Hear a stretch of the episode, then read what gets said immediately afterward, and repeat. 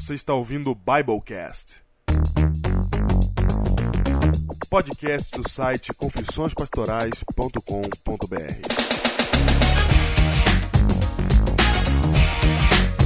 Eu sou. Eu não sou nada, Júnior. É, é Biblecast bônus, é final de ano, a gente nem vai fazer parte desse Biblecast, eu não sou nada.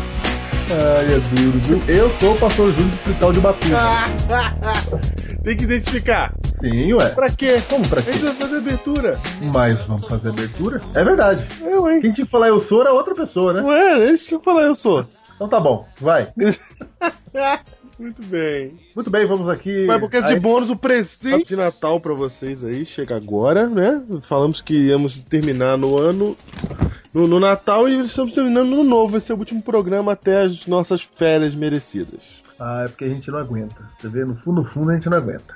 Como assim? Tamo aqui de novo, cara. Ah, tá, entendi. A gente não aguenta ficar sem Eu tô aqui na casa da minha mãe, num quarto cheio de colchão pra parede. Ficou bem melhor o som, hein? Colchão pra parede funcionou. Funcionou, né? Funcionou, né? Funcionou. Do lado, encostadinho no colchão na parede aqui. Muito bem, estamos aqui, gente, para lançar o episódio final de Escolhi Ser Pastor, né? Na, Olha aí, na verdade, os grandes campeões da categoria Revelação. exatamente. Na verdade, nós estamos aqui para apresentar o programa deles, na verdade. Entendeu? Isso. Por isso que. Falar deles. Eles que são os campeões Isso. no Comunicando Jesus na Web. E nós estamos aqui para ler dois e-mails que chegaram essa semana Muito bem. e dar mais algumas informações sobre a camiseta, né? Por exemplo, a camiseta já está disponível lá na Livraria Adventista. Ok.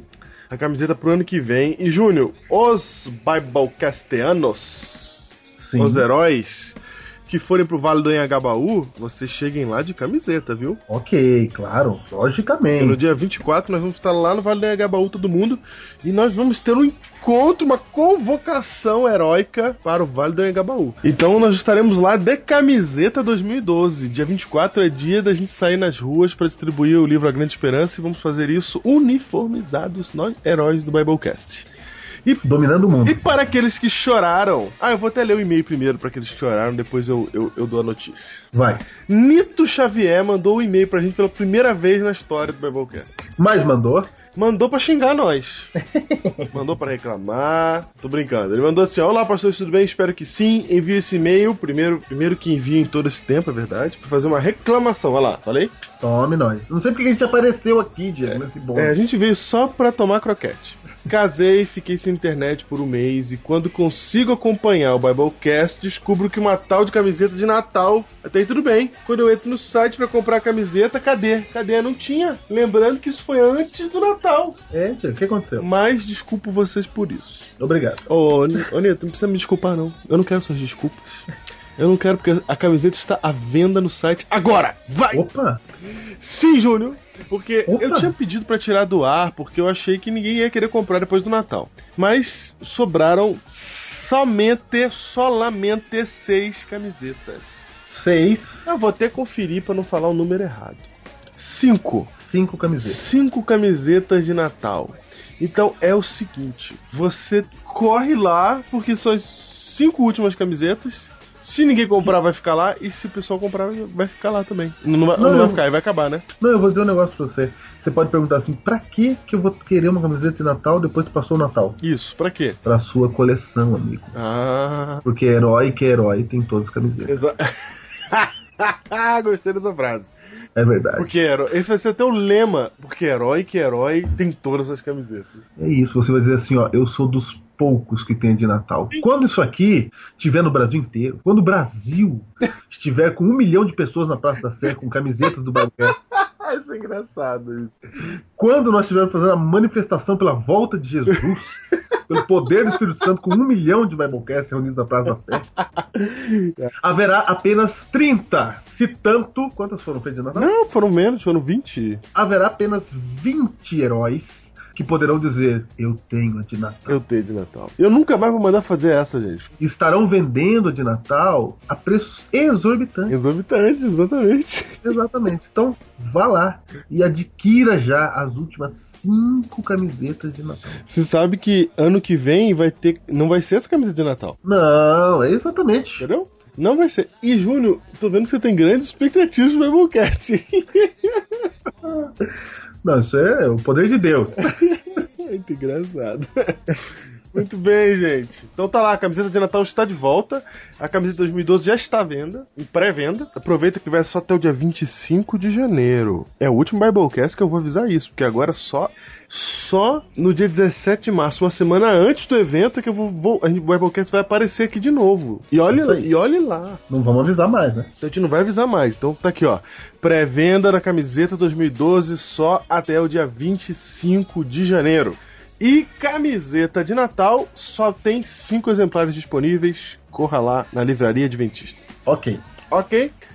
Deixa eu ler o outro e-mail. Não, o. Camonito Xavier não acabou. Ah, vai, vai, vai. Ele fala quanto às férias acho mais que merecidas. Muito obrigado. Obrigado. Vai fazer falta, mas são necessárias. Um tempo para os pressionadores inovarem a maneira de pressionar. Ok. Também aproveito para lembrar que. Ah, eu não vou ler isso aqui. Não, não, não.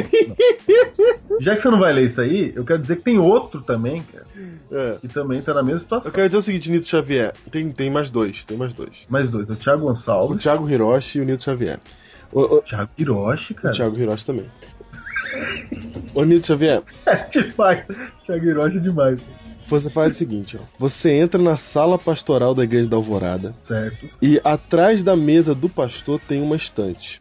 Nessa estante tem um livrinho azul do pastor Rodrigo Silva. Você pega que é seu, tá? E tá lá esse tempo todo, mas você não aparece, fica escondido. Meu Deus, você vai dar um mapa do tesouro pra ele, né, cara? Ó, se você da Alvorada tá ouvindo isso, não é o Nito Xavier, você não pega nada lá não, hein? Só o Nito que pode pegar. Deus. Pronto, Nito. Tá entregue, Tá hein? entregue, Nito. Acabou. em mãos. Essa aí foi o melhor. Nossa, foi feio. Esse foi. Muito bem. Por enquanto é só. Parabéns pelo cast. Cada vez fica melhor e a cada dia mais pessoas que conheço estão ouvindo e todo mundo gosta. Amém. Que Deus continue abençoando vocês na vida espiritual, social, familiar, em todas as áreas, para que possamos ser agraciados cada vez mais com esse cast maravilhoso. Já falei demais, agora só desejar boas férias e que voltem ainda melhor. Abraços, abraço do Xavier e feliz ano novo. Feliz ano novo.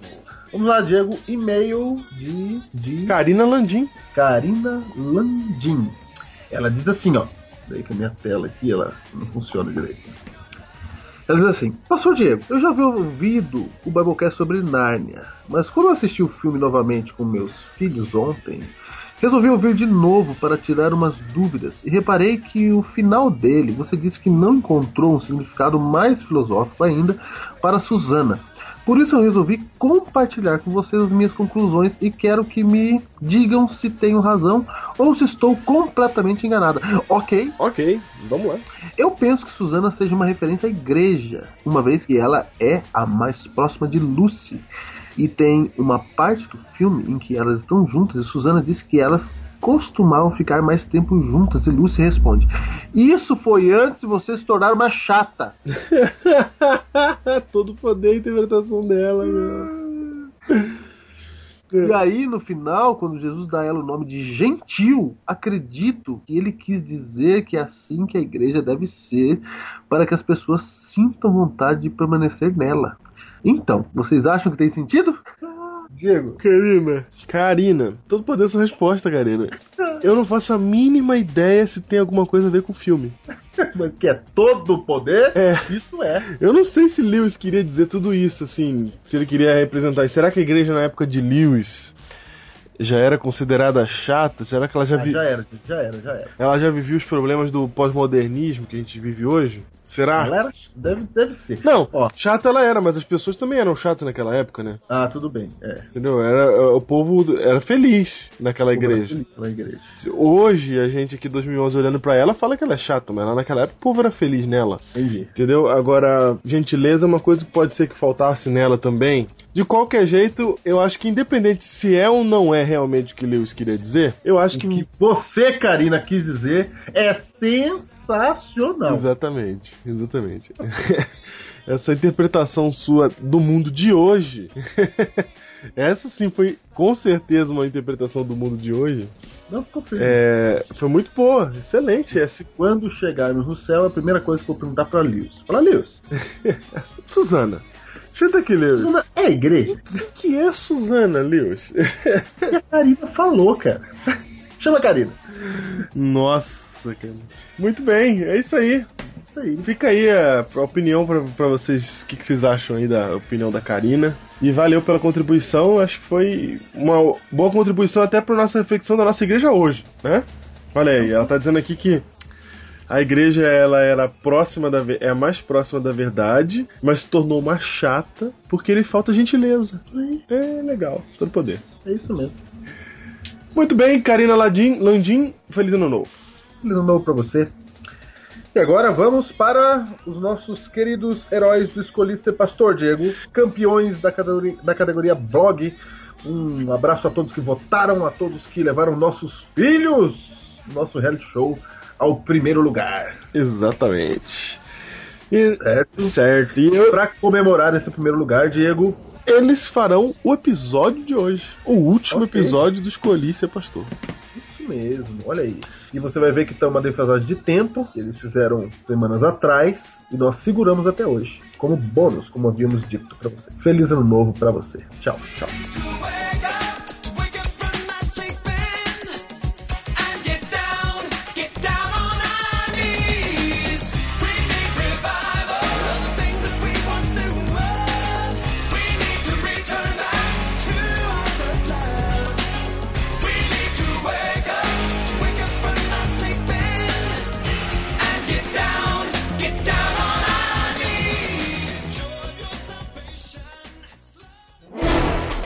Eu era uma pessoa comum.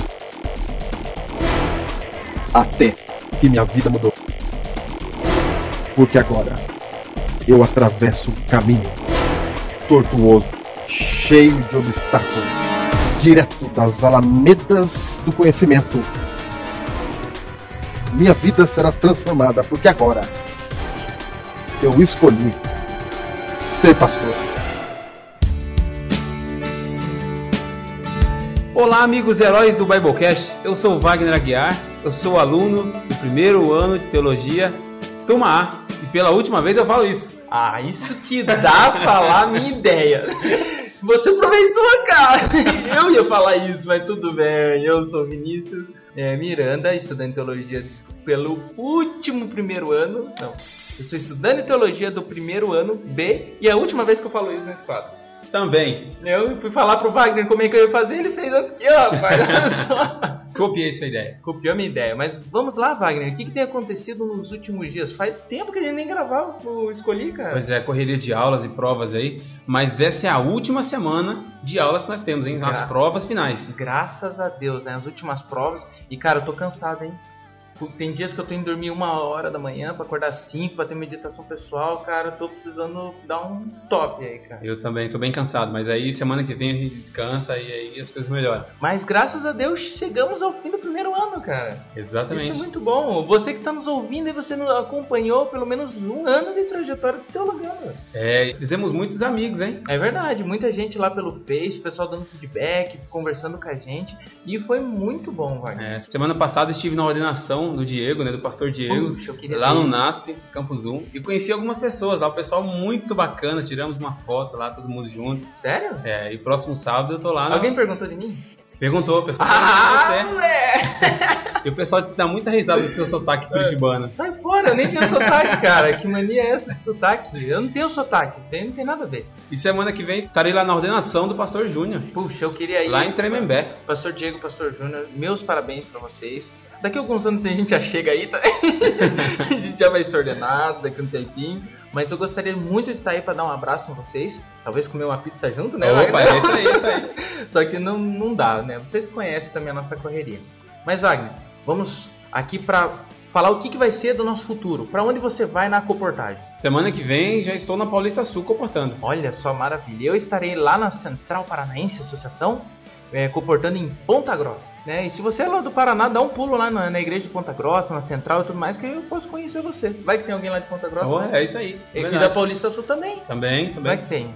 E uma coisa muito importante, Wagner. A gente gravou um, um- um quadro especial pedindo voto e agora é o momento de agradecer, rapaz. É isso aí. Muito obrigado a todos vocês que votaram no pastor. A gente arrepiou, rapaz! Palmas! Não, excelente! Ficando em primeiro lugar, por mais que a gente tinha 303 votos, depois aconteceu uma coisa fantasmagórica. Mas a primeira fase garantimos, né? Garantimos. Então, Graças aos heróis do Biblecast. agora vamos ver. Agora, pra ser completo, o Biblecast tem que ganhar também. Exatamente. E parabéns ao Biblecast também, que ficou aí em segundo E tamo lugar. junto, tamo junto.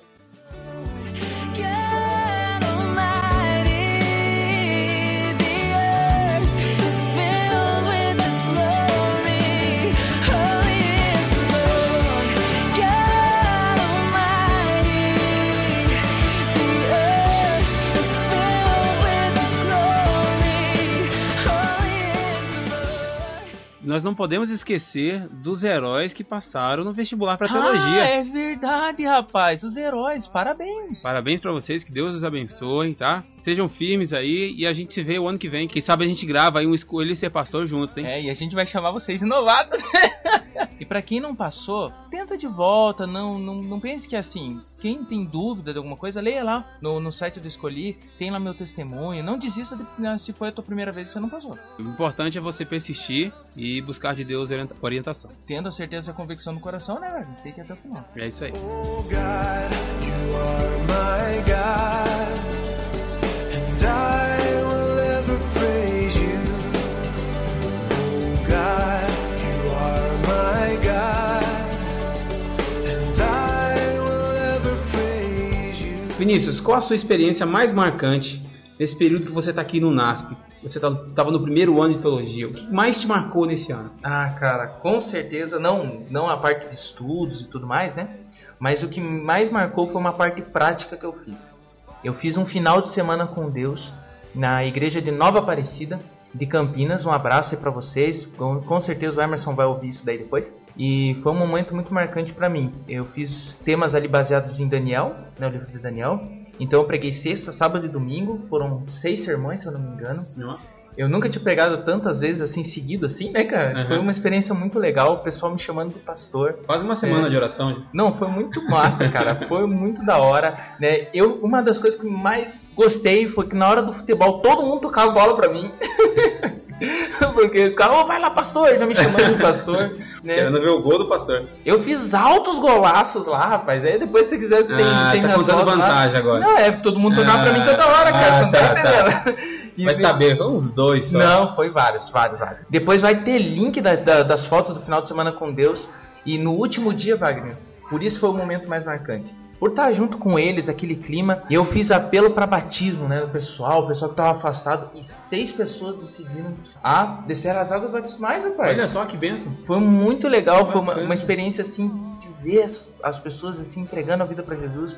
Foi muito legal, cara. Pra mim foi muito marcante. Legal, E- parabéns. E pra você, qual foi o teu momento marcante durante 2011? O meu momento marcante sendo o segundo semestre, né? Aham. Aos finais de semana eu tô indo pra São Paulo ajudar o pastor Evandro lá no distrito dos Três Estrelas. Ah, olha só. E tá sendo muito, muito especial lá estar com eles, aprender um pouquinho com a igreja e ajudá-los naquilo que eu puder ajudar. E o ano que vem a gente vai estar com um projeto novo lá, que a gente vai trabalhar mais ainda. E se Deus quiser, ano que vem a gente vai começa um grupinho novo lá, perto da, da igreja sede do distrito. Muito bom. É, essas são, são coisas que a gente vai levar pro resto da vida, né? O estudo a gente leva, mas também a parte, nessa parte prática é muito importante. É, as, as primeiras práticas né, que nós estamos tendo aqui. Exatamente. Eu no próximo ano estaremos fazendo estágio no pequeno grupo, a gente vai estar toda semana numa igreja. Eu já tenho uma igreja para fazer estágio, quase tudo certo, 99,9%, só que eu só quero falar qual que vai ser a igreja quando tiver 100%. Ah, não vai falar?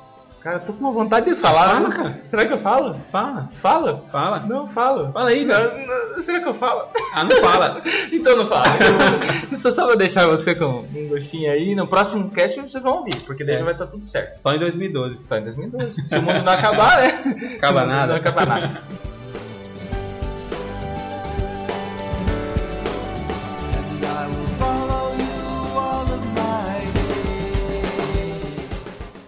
Temos também um testemunho, né, Vinícius? Testemunho de quem? É, teve alguém que mandou um recado aqui. Celebrando o Season Finale, o último episódio da, da nossa segunda temporada. Então a gente vai soltar esse testemunho aí e vocês acompanham e vejam se conseguem descobrir quem é. É isso aí.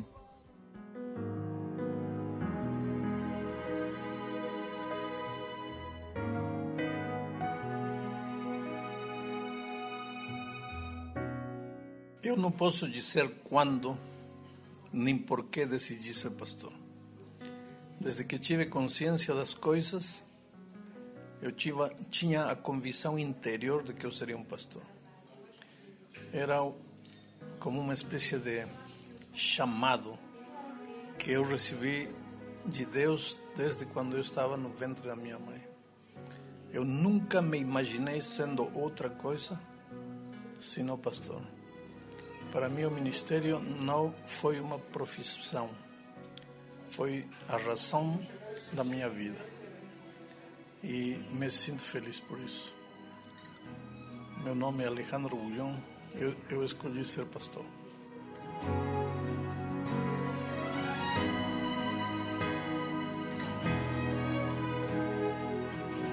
E agora a gente resolveu, por isso que a gente até não entrou na, na data certa, fazer um programa especial sobre uma das aulas que a gente achou mais marcantes aqui do curso de Teologia. E baseado nessa aula, o quadro de hoje, que vocês acompanham a partir de agora.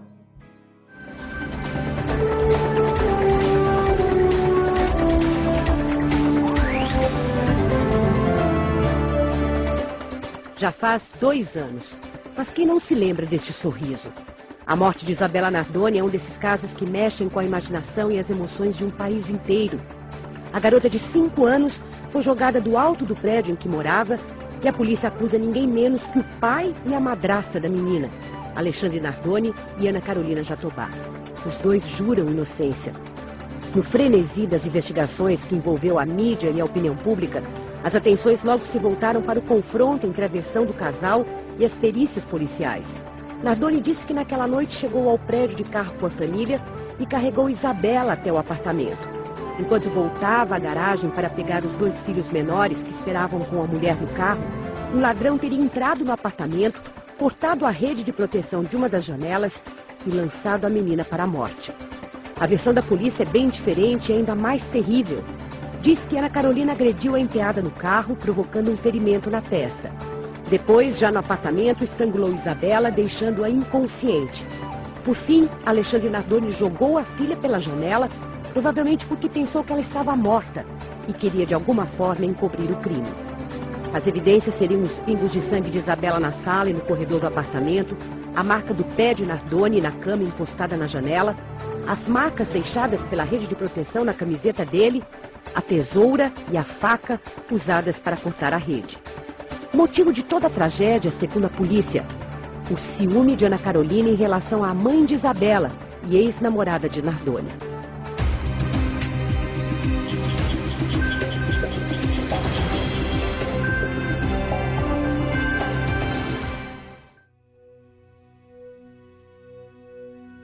Casos de crueldade como o de Isabela Nardoni se repetem com frequência. Ficamos assustados e abismados diante de tamanha maldade. Se alguém está sendo assaltado e você vê e não faz nada, pode ser responsabilizado como cúmplice. Se alguém passar mal e desmaiar perto de você e não ligar para o SAMU, você pode ser responsabilizado também. Não agir diante da emergência, permitindo que outra pessoa sofra, é no mínimo moralmente incorreto. No capítulo 21 de Apocalipse, há uma lista de pessoas que não vão entrar no céu, e ela começa pelos covardes. Covardes não são os medrosos, são sim os que se vendem quando a sua segurança está em jogo. Muitas pessoas se perguntam diante do sofrimento e da dor: onde estava Deus quando isso aconteceu? Onde estava Deus quando uma pessoa teve uma morte violenta e cruel, enquanto outra foi miraculosamente salva? Como cobrar de Deus quando ele não faz a parte que esperamos que ele faça? Principalmente quando quem sofre é quem acredita nele. Por que Deus não fez nada?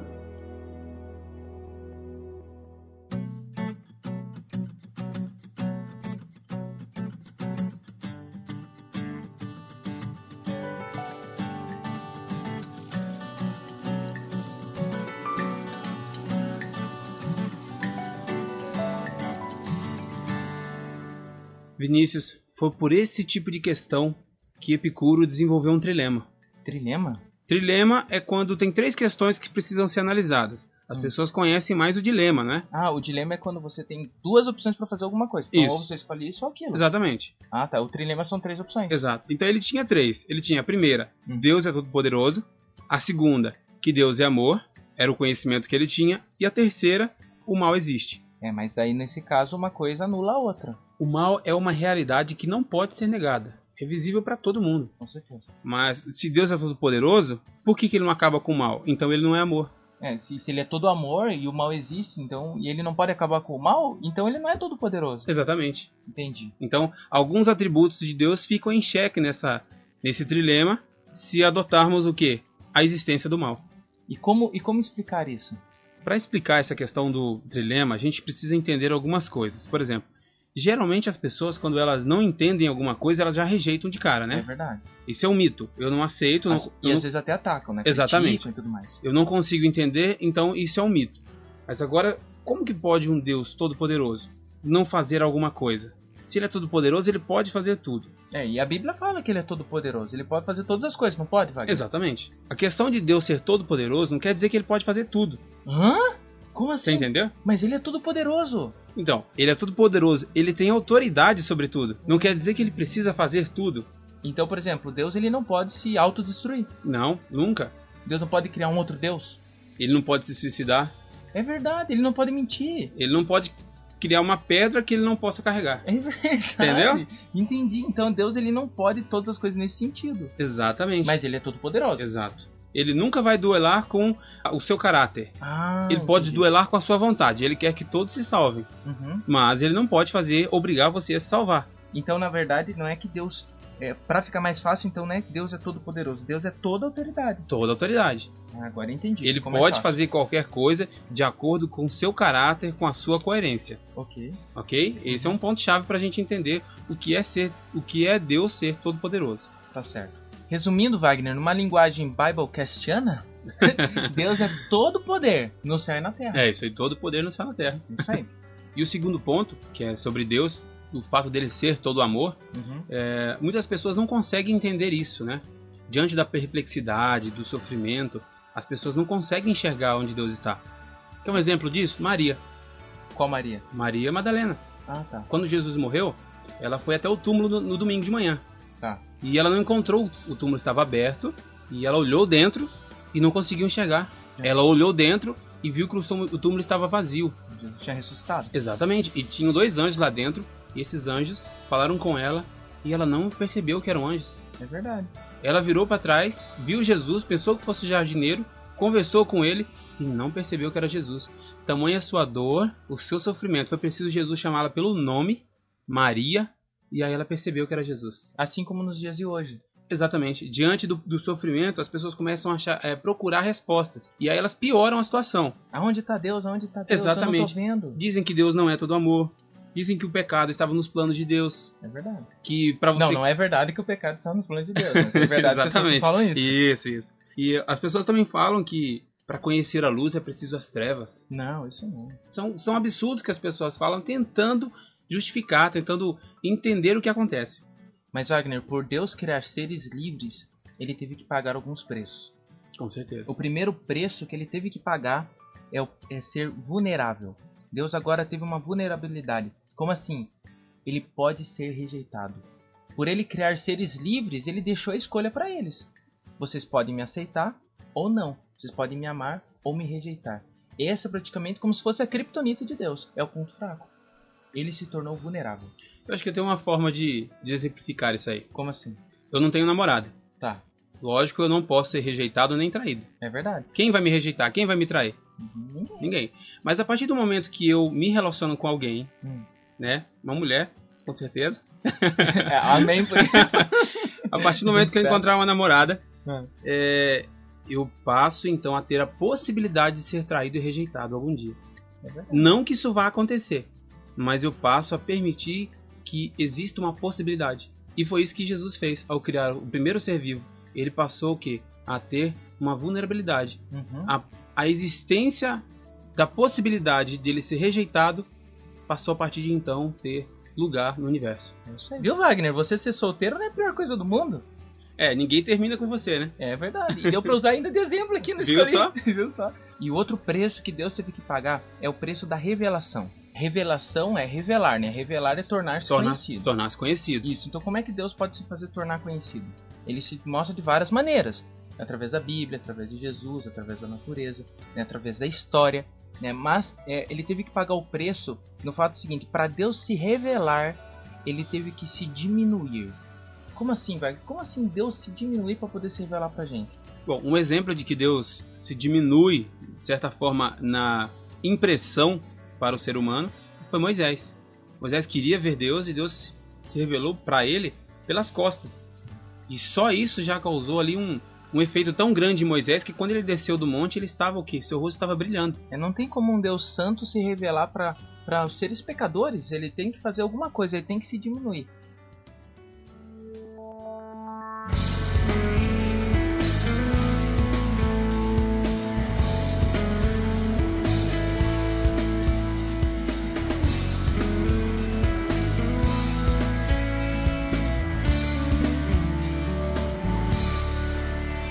E a Bíblia fala que Jesus se esvaziou. Mas como aconteceu isso? Então a gente pode entender que o esvaziamento de Deus não foi apenas na encarnação. É verdade. né? Jesus, a segunda pessoa da Trindade, ele se esvaziou quando ele criou o primeiro ser.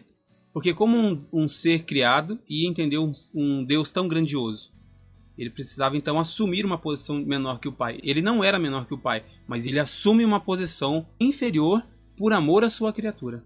A maneira de Deus se revelar é se ocultando. O próprio Lutero dizia que Deus coloca máscaras para se revelar. O homem coloca as máscaras para se esconder. Mas aí surge uma pergunta então. Qual a pergunta? Como pode um Deus todo-poderoso, todo amor, sinceramente morrer? Ai, ai, ai. Essa. A gente vai responder mais pra frente, então. Mais pra frente? Não Mais- agora? Não, agora, mais pra frente, mais Então pra tá bom, frente. então tá bom. Então, Wagner, e é o terceiro ponto do trilema de Epicuro é que o mal existe. Antes de explicar por que o mal existe, Vinícius, a gente tem que entender o que é potência e ato. O que, que é potência? Potência e ato é o seguinte: a potência é a possibilidade. Aham. Lembra quando eu falei que se eu não tivesse uma namorada, que eu não poderia ser rejeitado? Mas a verdade. partir do momento que eu tenho, cria-se uma potência, uma Uhum. possibilidade da rejeição. É diferente da rejeição em si como ato. Então Deus não criou o mal. Deus cria então a, potência? potência. Então, mas pra entender bem, potência, então, eu, Vinícius, você, Wagner, nós somos pastores em potência. Exatamente. O pastor Júnior e o pastor Diego são pastores com ato. em ato. Quando Deus cria seres livres, ele permite então que essas criaturas o adorem por amor ou rejeitem. Então ele sabia que talvez poderia acontecer o mal. Exatamente. Ah, então, mas então Deus não criou o mal em ato, ele criou o mal em potência. E como surgiu o mal em ato? Então Deus criou um anjo chamado Lúcifer. E será que Deus sabia então que Lúcifer o rejeitaria um dia? Se ele sabe de todas as coisas, ele sabia. E por que que Deus não criou o infeliz? Exato. Essa é a pergunta. Por que, que Deus simplesmente não criou o Lúcifer? Ele poderia nem ter criado ele, daí não teria problema nenhum, tá todo mundo feliz e o mal não existiria. Porque ele, ele, ele sabia que o mal poderia vir existir. E ele saberia que Lúcifer ia fazer o mal existir em ato, porque ele criou Lúcifer. É, então entra naquela questão que nós falamos, né? Deus não é incoerente. Se ele criasse somente aqueles que o adoram, ele estaria manipulando o universo. É verdade. Ele mostra para o universo inteiro que todos o adoram, mas ele esconde aqueles que o rejeitariam um dia. Aqueles em quem possa existir a possibilidade de o rejeitar, ele então simplesmente não cria. É mais ou menos assim, né? Todos que têm a liberdade de me aceitar, então você venha, né? Agora quem não tem, eu não vou nem criar. É mais ou Exatamente. menos isso.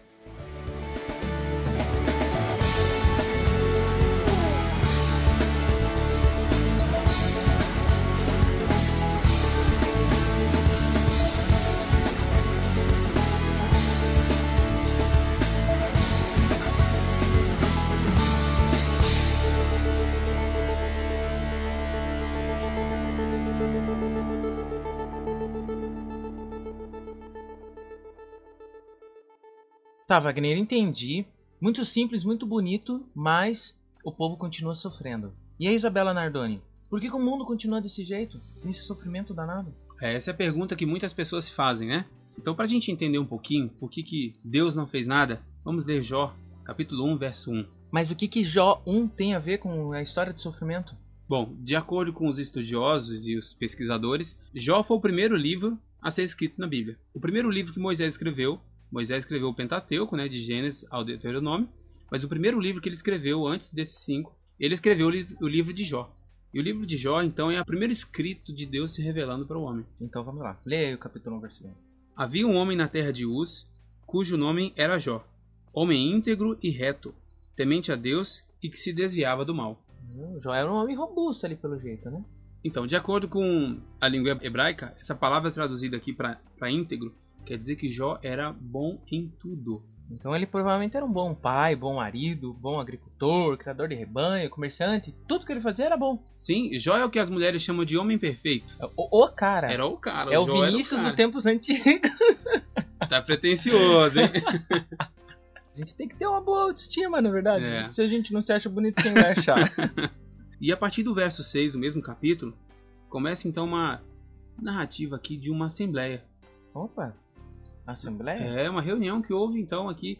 Começa então a descrição assim: Num dia que os filhos de Deus vieram apresentar-se perante o Senhor, veio também Satanás entre eles. Então perguntou o Senhor a Satanás: De onde vens? Satanás respondeu ao Senhor e disse: De rodear a terra e passear por ela. Perguntou ainda o Senhor a Satanás: Observaste o meu servo Jó? Porque ninguém há na terra semelhante a ele, homem íntegro e reto, temente a Deus e que se desvia do mal. Então respondeu Satanás ao Senhor: Porventura Jó debalde teme a Deus? Verso 10: Acaso não o cercaste com Sebe? A ele e a sua casa e a tudo quanto tem? A obra de suas mãos abençoaste, e os seus bens se multiplicam na terra. Estende, porém, a mão e toca-lhe em tudo quanto tem, e verás se não blasfema contra ti na tua face. Qual a primeira lição que a gente pode tirar daquele, Vinícius? Cara, simples, a prova bíblica do que a terra é redonda. Estava o diabo rodeando pela terra. Você entendeu isso? Claro, meu. Isso é muito importante. Prova bíblica, a terra é redonda. O diabo estava rodeando a terra. Eu posso rodear um quadrado, É verdade, rapaz. um triângulo. Posso Então- rodear Então cercar- usar esse texto pra falar que a Terra é redonda Não tem nada explica. a ver. Não explica. É verdade, não explica, mas tá certo. Então teve uma assembleia. É, e algumas passagens da Bíblia também falam que Deus tem uma assembleia. Por exemplo, Salmo 29, verso 1. opa, anota aí. Salmo 82, verso 1. Tá. Salmo 89, 5 a 8. Tá. E também 1 Reis 29, 19 a Você 21. pesquisou bem, hein? Pesquisei. Colocou lá no Google Assembleia na Bíblia e apareceu tudo isso daí? Tem outras ferramentas. Ah, então tá bom. Então, teve uma assembleia no céu. Exato. E quem foi pra essa assembleia? Nós podemos entender que muitas coisas que acontecem na Terra são exemplos do que acontece no céu. Por O exemplo, princípio da hierarquia, a música. alguém sentado no trono? Porque os reis agora sentam. Da onde que, da onde que o pessoal pegou esse, esse tipo de, de costume? Foi de algum lugar? Foi da onde? do céu. Do céu. E esses ensinamentos passados a Adão foi passados então para os seus descendentes. E aí então as pessoas passaram a ter conhecimento dessas coisas que existiam. Por exemplo, quando o rei fazia uma assembleia, ele tinha objetivo com isso. Quais os objetivos? Então ele tinha alguns objetivos. Primeiro, ele queria ratificar a fidelidade dos seus súditos. O que, que é ratificar? Ratificar é quando você erra alguma coisa, você apaga. Não, isso aí é retificar. Ah, retificar. Ah, é verdade. Ratificar é quando você vai reafirmar. Ah, tá. Falando assim, por exemplo, eu sou muito bonito, é uma ratificação. Não, aí seria uma retificação. não. Ah, sai fora, eu tô falando de mim, não tô falando de você. Não, então, Então- se eu falar assim, eu sou muito xarope, é uma ratificação. Ah, tá tô- aí tá ratificando. Ah, entendi. Entendi. Então eu sou, eu sou muito esforçado. Então isso é uma ratificação. Ratificando de novo. Ah, muito bom. Então o rei queria saber se os seus súditos continuavam servindo a ele. Entendi. Essa era a primeira questão. A segunda questão, ele queria julgar algumas questões diversas. É, os seus governadores traziam algumas questões que eles não conseguiam resolver, então traziam ao rei e aí ele ia julgar e ia um- determinar o que ia acontecer. Era um momento de juízo. Exatamente. Quando acontecia alguma coisa, algum julgamento. Exatamente. Coisas que não eram da sua ciência até aquele momento, ele passava a saber então e julgava. E a terceira questão, ele queria saber notícias do rei. Ah, tá. Saber, e lá, aquela terra que você estava disputando lá, aquele batalhão estava guerreando, conseguiu, resolveu tudo certinho. É isso que ele perguntava para os seus governadores, para os seus generais, quando ele fazia então uma, uma assembleia Tá. no céu. E quem iria nessa assembleia? Quem, quem, quem? Os representantes dos outros mundos. Ah, é verdade, porque fala que os filhos. Como é que é o verso mesmo? Verso 6. No dia em que os filhos de Deus vieram apresentar-se perante o Senhor. Ah, então foram pessoas do outros mundos, outros mundos que não caíram em pecado, Exato. foram ter com Deus. E o Exatamente. que, que o diabo vai fazer junto? O que, que o diabo tem a ver com isso? Aí é que vem a grande questão. Somente poderia entrar quem tivesse credenciado. Mas como é que o diabo foi lá então? O texto que nós lemos agora, do, do verso 6 até o verso 11, não explica com muitos sentidos fielmente. A tradução aqui não permitiu é, entender tudo que envolve essa passagem. Por isso que a gente tem que analisar bem o texto. Wagner tem dois problemas na tradução de- desse verso. O primeiro probleminha que a gente encontra fica na palavra também. né? Algumas versões falam assim, e também. né? Não existe essa palavra e, só existe também. Veio os filhos dos homens perante Deus, tal, também veio Satanás. Ou seja, isso indica que o Satanás não deveria estar lá. Ele foi como se fosse um penetra. Né? Ele não, o texto não inclui Satanás como filho de Deus. E outra coisa que é muito interessante no original hebraico, nunca pode colocar um artigo na frente de um nome. Um exemplo, eu não posso te chamar de O Wagner, não posso chamar de O, o Diego, Não, O Júnior. não tem artigo antes de nome próprio, né? Não tem artigo antes de nome próprio. Então, no hebraico, quando aparece o nome Satanás, aparece na frente o Satanás. Na verdade, a palavra Satanás significa acusador. Então, nesse caso, não é o nome do diabo.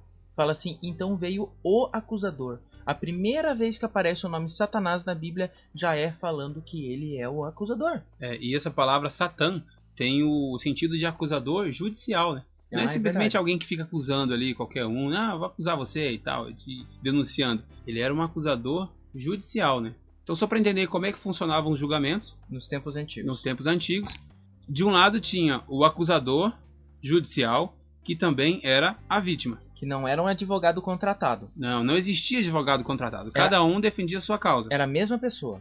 Exatamente. O advogado de acusação, ele se sentia vítima, ele se sentia injustiçado e ele apresentava perante o juiz a sua causa contra alguém. Esse alguém era o réu. Esse réu não tinha advogado, E quem defendia ele? o próprio juiz. Ah, então tem aquela história lá, Wagner, de Salomão, pra, pra ilustrar isso aqui. O julgamento das prostitutas, Exatamente. Pra ficar mais didático, vamos colocar os nomes nessas prostitutas? como nomes de guerra. Isso, exatamente. Fala um nome aí que você acha que cabe com prostituta. Tá, é. Betty Pop. Betty Pop. Uma vai ser a Betty Pop e a outra vai ser a Lola Bunny. Lola Bunny. Lola Bunny. né? Então, pra você entender, essas duas prostitutas elas moravam juntas. E as duas tinham filhos. Só que o filho da Lola Bunny morreu. Então, Morreu como como? ela, ela, a Lola Bunny era um pouco mais gordinha, Ah. então ela deitou e dormiu em cima da criança. Ela acabou morrendo. Sufocou a criança. Sufocou. Então a Lola Bunny pensou: não, eu não vou ficar com o filho morto. Foi lá e pegou o filho da Betty Pop. Só que a Betty Pop, quando acordou, falou: cadê meu filho? Então ela ficou louca, viu que a Lola Bunny estava fingindo que o, que o filho era dela, então ela foi pro juiz. Foi lá Aham. pra Salomão pra fazer o julgamento. Então, neste momento, a Betty Pop assume a posição de acusadora. Claro. Ela se sente vítima e vai perante o juiz acusar a outra, a Lola Bunny. Claro, porque a Lola pegou o filho dela. Ok. E enfatizar também que a acusadora começa a falar, né? Então, depois delas contarem a história, Salomão teve uma atitude muito sábia. Ele decidiu que a criança deveria ser cortada ao meio. Quando aconteceu isso, a Beth, mãe da criança, falou: Não, não, por favor, não faça isso. Então, dê o meu filho pra Lola. Melhor que ele fique vivo do que morra. E a Lola Bunny, era a impostora, falou assim: Não, não, nem meu, nem teu, que divida a criança no meio. Nisso, Salomão já viu quem era a mãe, porque ele viu o amor que Beth tinha pela criança. Por isso que a Bíblia apresenta Jesus como advogado e como juiz. Só que ele faz isso em dois momentos diferentes. Então, voltando à nossa história, Wagner, quando o diabo ele se apresenta como acusador, ele está dizendo que ele também é a vítima. Sim. Mas então, como assim? Se ele é vítima, ele está acusando a quem? Quem que é o réu? O réu, no caso, é o próprio Deus. Não acredito. O diabo foi até lá para ter uma reunião, se colocou como um acusador, como vítima contra o próprio Deus. Porque Deus pergunta pra ele: De onde vens? Quer dizer, de onde você vem? Quem te credencia pra você estar aqui? Qual é o planeta que você representa? Deus não reconhecia que Satanás devesse estar naquela, naquela reunião, naquela assembleia. É verdade. Então por isso Satanás se sente injustiçado. Então ele começa então a falar que ele veio da terra. Então ele apresenta o seu caso perante o juiz. Mas vamos fazer o seguinte, para ficar mais fácil você entender, escuta aí como foi esse diálogo.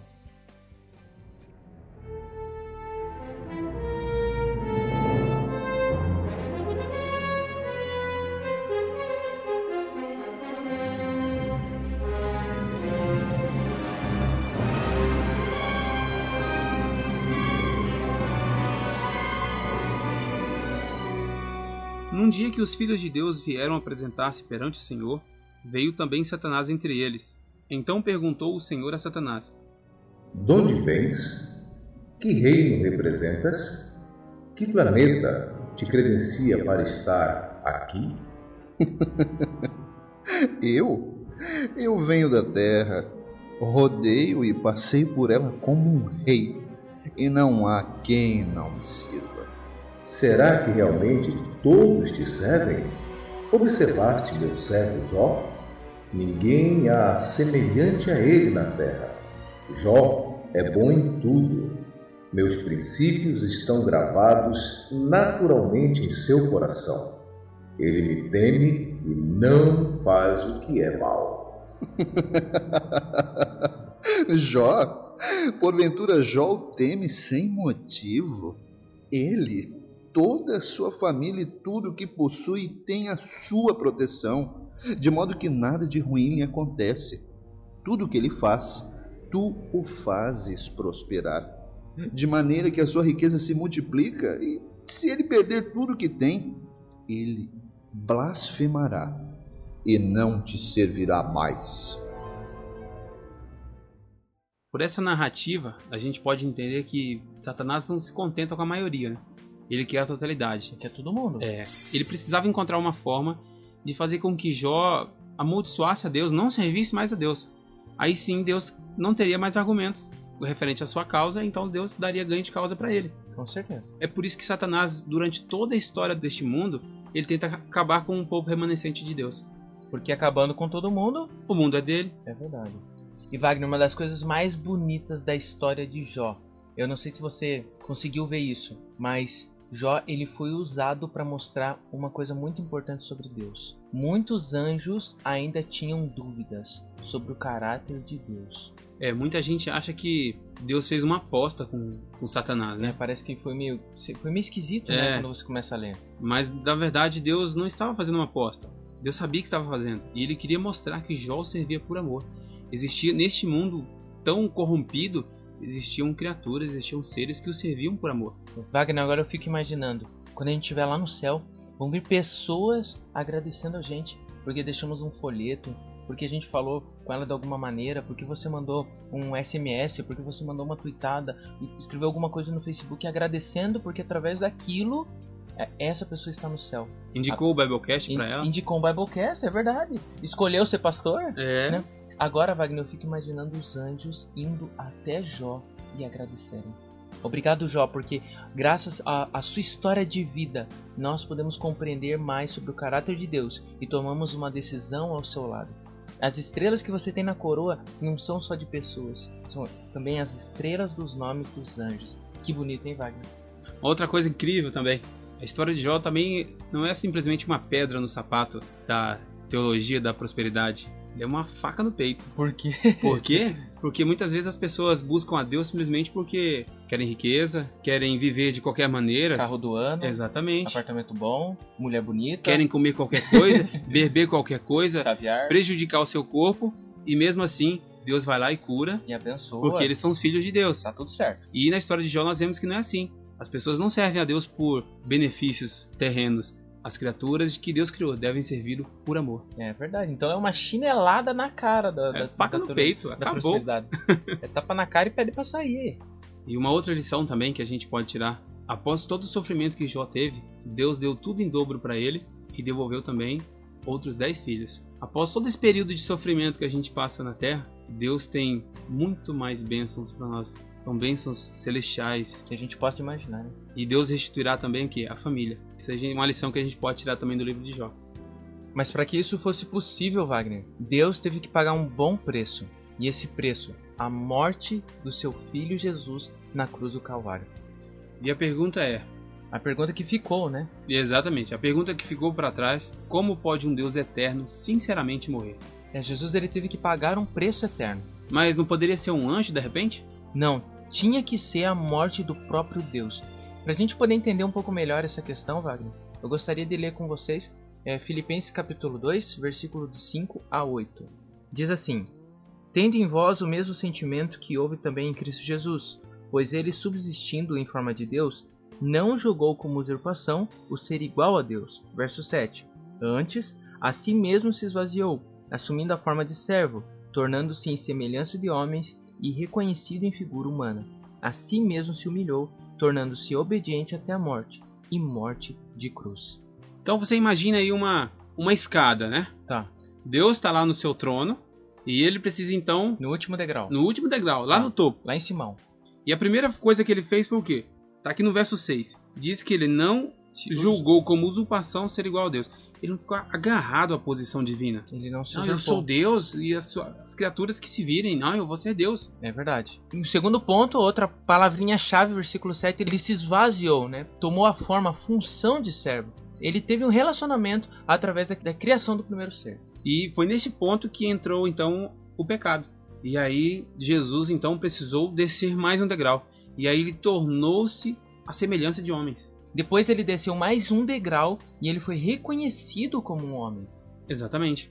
Ele teve que se tornar um homem e descer e viver entre os homens. Ele, ele, as pessoas olhavam e sabiam que Jesus era como se fosse um deles. É. Uma pessoa normal. Ao mesmo tempo era um de nós, mas era Deus. Exato. Deus encarnado.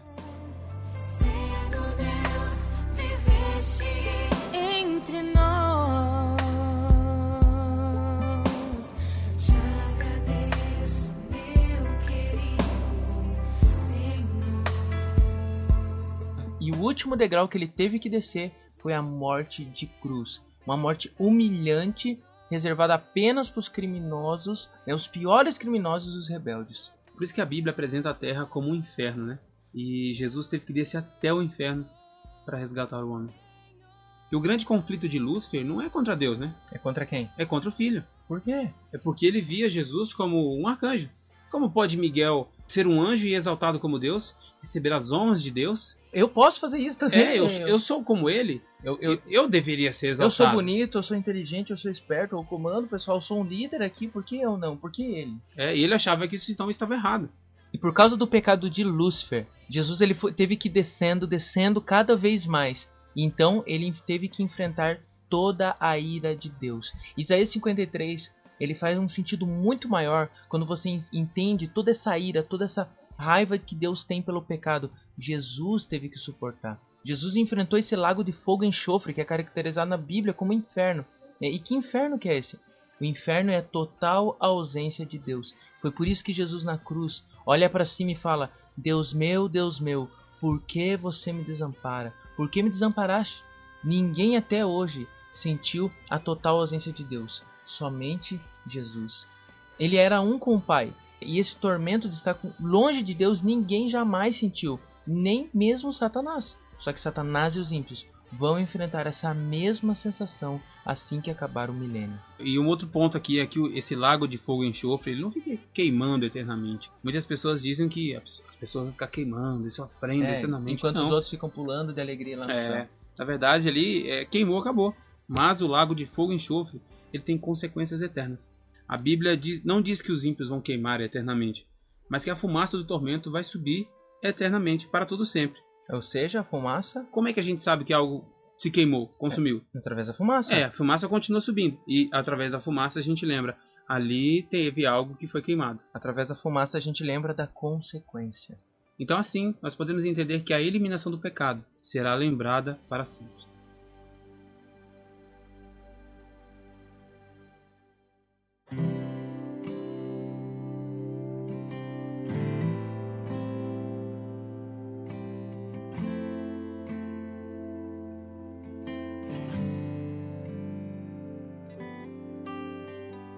E o que muita gente não entende, que é logo após a ressurreição, quando Jesus voltou para o céu, como é que ele chegou lá, Wagner? Como? Com corpo de homem. Corpo de homem? Corpo de homem, menor do que os anjos, segundo o próprio Salmos 8. Então é por isso que Deus precisa dar um novo nome para Jesus. Sim. Né? E lá em, em Filipenses 2, continuando do verso 9 até o 11, que a gente acabou de ler até o 8, Jesus precisa receber um novo nome, que nome significa autoridade. Exato. Então ele recebe uma autoridade para que os anjos vejam que ele novamente é Deus. Ele com essa autoridade, ele então ele retorna à sua posição. E também após o milênio, quando a Nova Jerusalém descer, Deus vai sentar Jesus no trono para que todo joelho se dobre diante dele e toda língua, seja dos ímpios, sejam dos justos, proclame que Jesus é Senhor. E eles vão reconhecer que Jesus realmente é Deus. E como Jesus ele pagou o preço da morte eterna, ele vai ter por toda a eternidade um corpo humano. Foi o preço que ele pagou. Wagner, eu tenho várias cicatrizes no meu corpo.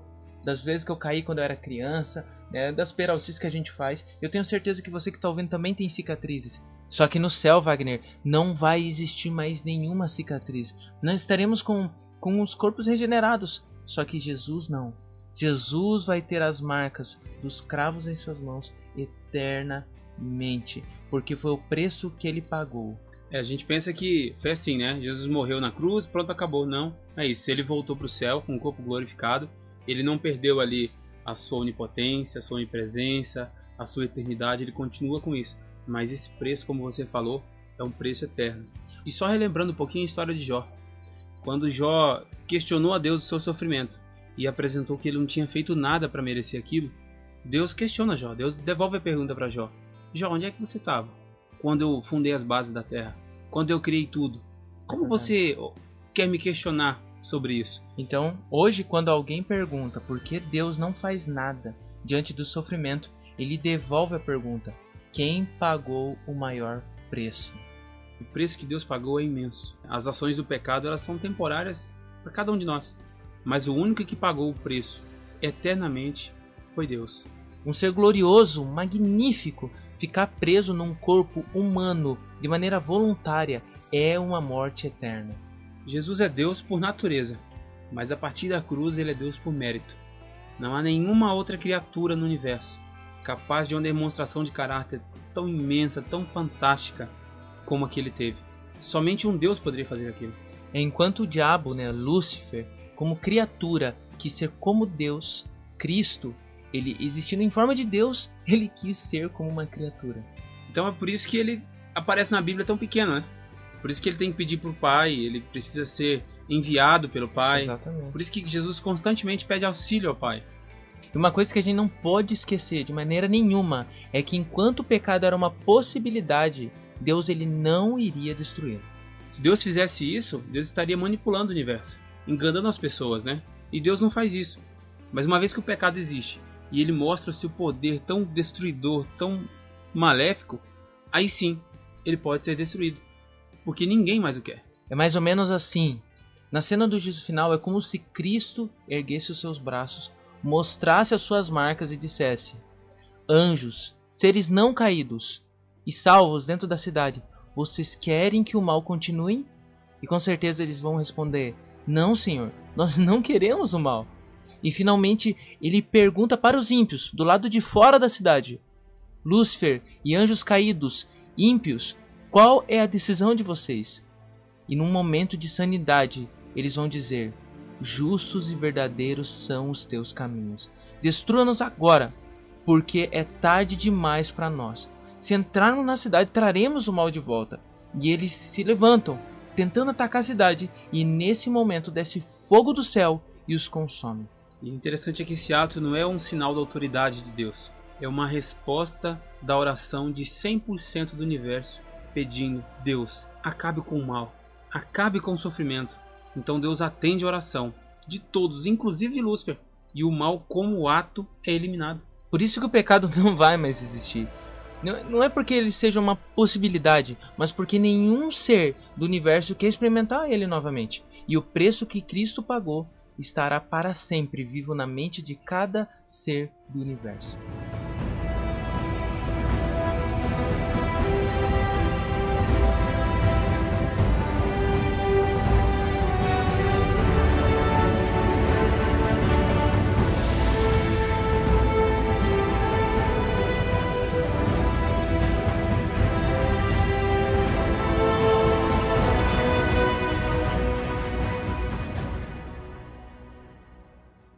Mas Wagner, e o caso da menina Isabela? Como que a gente pode resolvê-lo? Todo o sofrimento que nós passamos neste mundo é só uma página. O final do livro, o final da história ainda não chegou. E com certeza, o final da história ele mostra que o bem vence o mal, que o sofrimento deixa de existir. o mais difícil que seja o momento que você esteja passando. Por mais dolorosa que seja a perda de um parente, de um familiar, de um amigo, por mais que isso doa em você, por mais que você veja a maldade dominando este mundo, não se esqueça que no final o sofrimento será eliminado, o mal será eliminado. Se você ainda se pergunta por que Deus não faz nada no sofrimento, nós gostaríamos de voltar com outra pergunta: quem pagou o maior preço?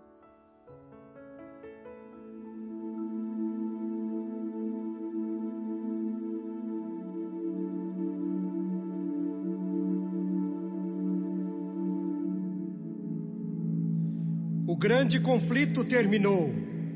Pecado e pecadores não mais existem. O universo inteiro está purificado. Daquele que tudo criou emanam vida, luz e alegria. Desde o minúsculo átomo até o maior dos mundos, todas as coisas, animadas e inanimadas, em sua serena beleza, declaram que Deus é amor. Eu conheço faria tudo outra vez se precisasse. Foi mais além do que alguém imaginasse. Pois bem maior que a sua glória é o seu